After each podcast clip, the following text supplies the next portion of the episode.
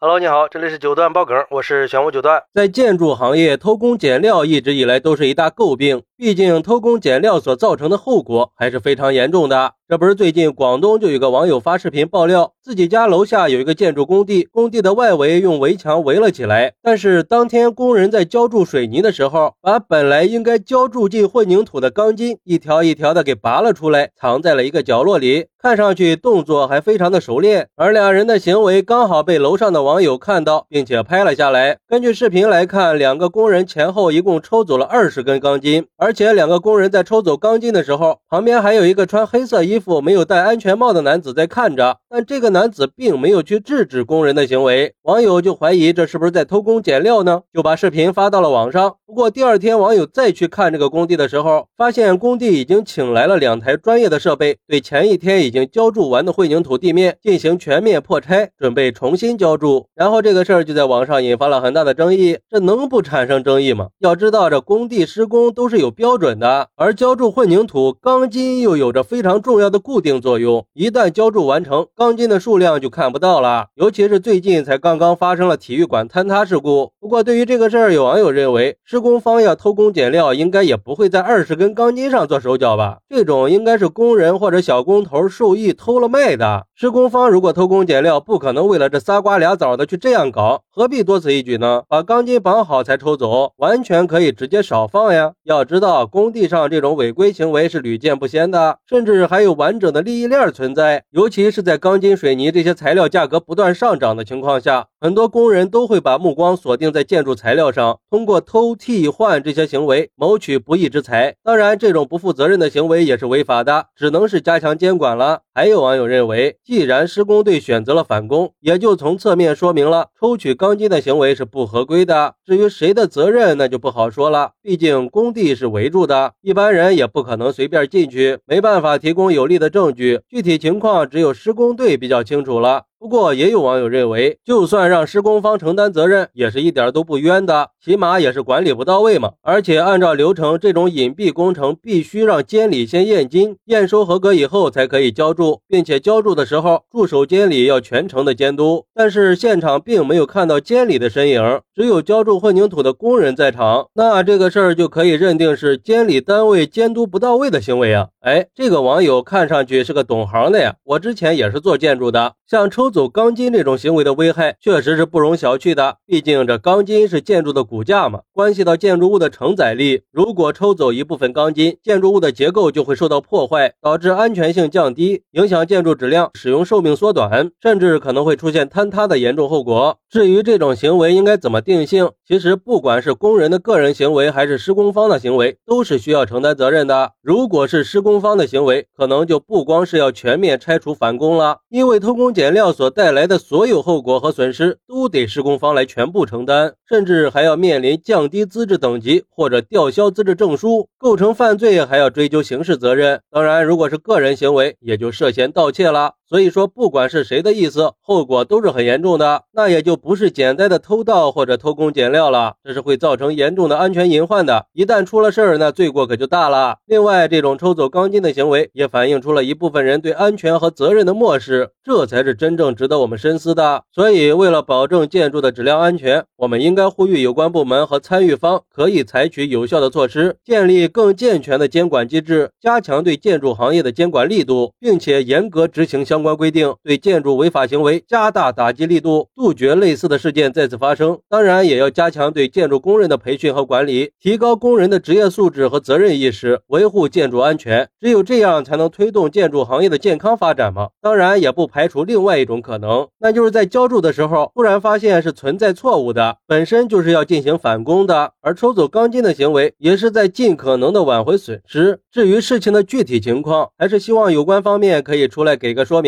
好，那你认为在浇筑水泥的时候抽走钢筋是偷工减料吗？快来评论区分享一下吧，我在评论区等你。喜欢我的朋友可以点个订阅、加个关注、送个月票，也欢迎订阅收听我的新专辑《庆生新九段传奇》。我们下期再见，拜拜。